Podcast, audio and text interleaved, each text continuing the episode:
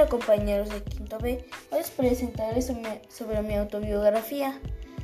Yo nací el 5 de mayo de 2010, fui natación de pequeño, me gustaba nadar, empecé a nadar cuando tenía un año y era uno de los que no tenía miedo con mis amigos, que no lo recuerdo, en la unidad Cuauhtémoc.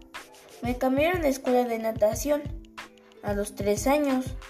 Tuve una maestra de natación muy buena que se llama Andrea.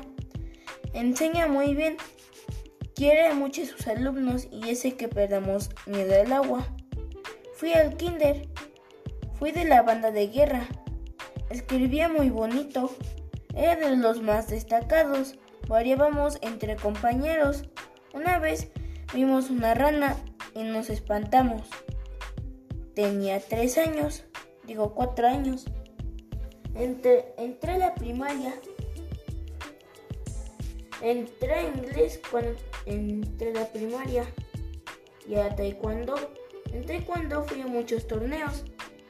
Llegué a la cinta azul. En inglés mi maestra fue muy buena y tiene un hijo.